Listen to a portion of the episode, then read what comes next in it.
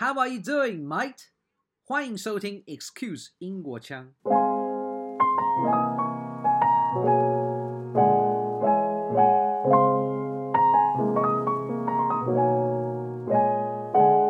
For the past three months, Excuse Yingguo Qiang has interviewed guests from many countries, from Myanmar to Brazil, Canada to the UK, and Taiwan to China. Today I'm joined by a ubiquitous guest who is almost part of our lives, like it or not. She's Google Translate UK. We will be talking about hot pot manners and how to order bubble tea properly. Hi there. Excuse Yingguo Qiang, how are you doing? Alright, you? Cannot be better. I am Google Translate, so I am always getting better.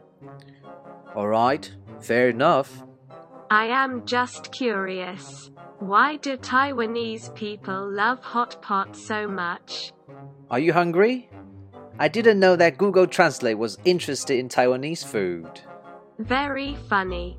Alright, um, so essentially, we eat hot pot when we feel like doing so, regardless of season. It's in integral in our dining culture, and in fact, there are various styles of hot pot. But one thing is the same.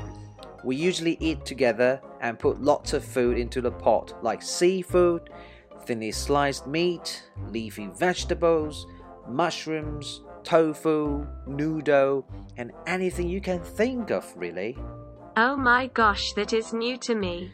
Yeah, the key thing is before the food is cooked, you'll customize your own savory sauce before dipping almost everything into it and sending it to your mouth.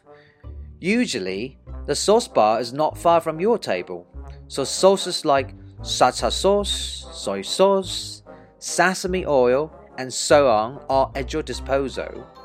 Exciting. Such a shame I am a search engine which cannot feel hungry.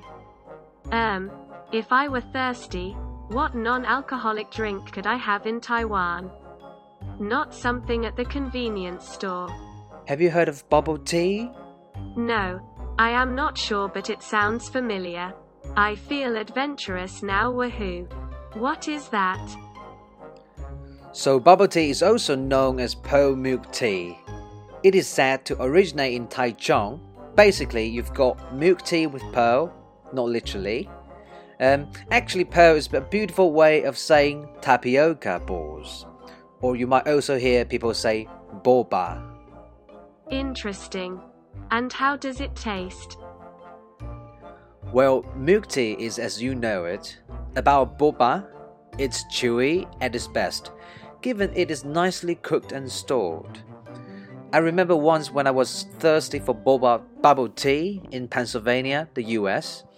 I just popped into a random shop that claimed selling it, and shockingly, that boba tasted just like bullets. It tasted just too hard that I couldn't really finish it, unfortunately. I suppose that defrosting process was too short, but it still filled me with nostalgia. In short, you really don't know how it tastes until you drink it yourself. Impressive. All right. And you know I can never drink it though. Did you remember how you felt the first time you drank it? To me, when I was little, it was my opening for me to take that first sip. I remember as a child, we sometimes got straws which were translucent.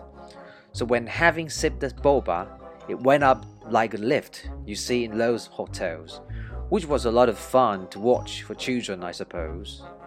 Cool. That sounds fun. And, is it served hot or cold? Both ways. Here in Taiwan, you can really select the level of ice you fancy. So, for example, in summer, let's say, it's sweltering outside and you sweat a lot, you rush to a tea shop, you can ask for maximum level. In Mandarin, we call it 正常冰. But if you want a lot but less, you can say 少冰, which means 70% of ice. Whereas in winter, although it's generally not so cold in southern Taiwan, you still need ice, but just a little. Then you go 微冰, which is about 30%. And if you just want to get rid of it fully, then you go 去冰, which means removing the ice. I cannot remember all that. No worries. If you get lucky, some shops will have it printed with illustration, so you can really point to what level you want to the shopkeeper. Sounds cool. Can you also choose your preferred sugar level? Yeah, you can.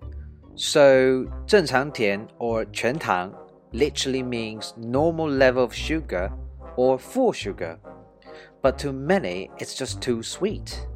I suppose it's a business tactic to make consumers feel good about their sugar intake choice because you will go for less sugar when in fact there's still a lot of sugar in it.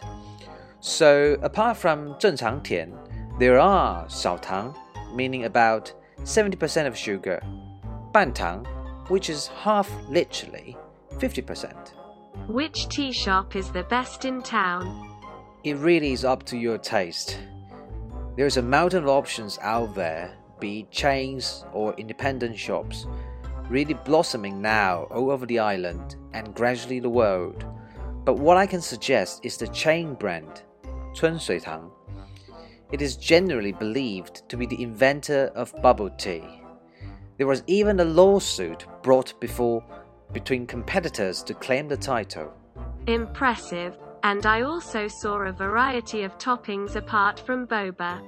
Yeah, some also offer taro, coconut jelly, aloe, to name just a few. 真的好棒！台湾真是宝岛。啊，原来你会说国语？我是 Google 啊。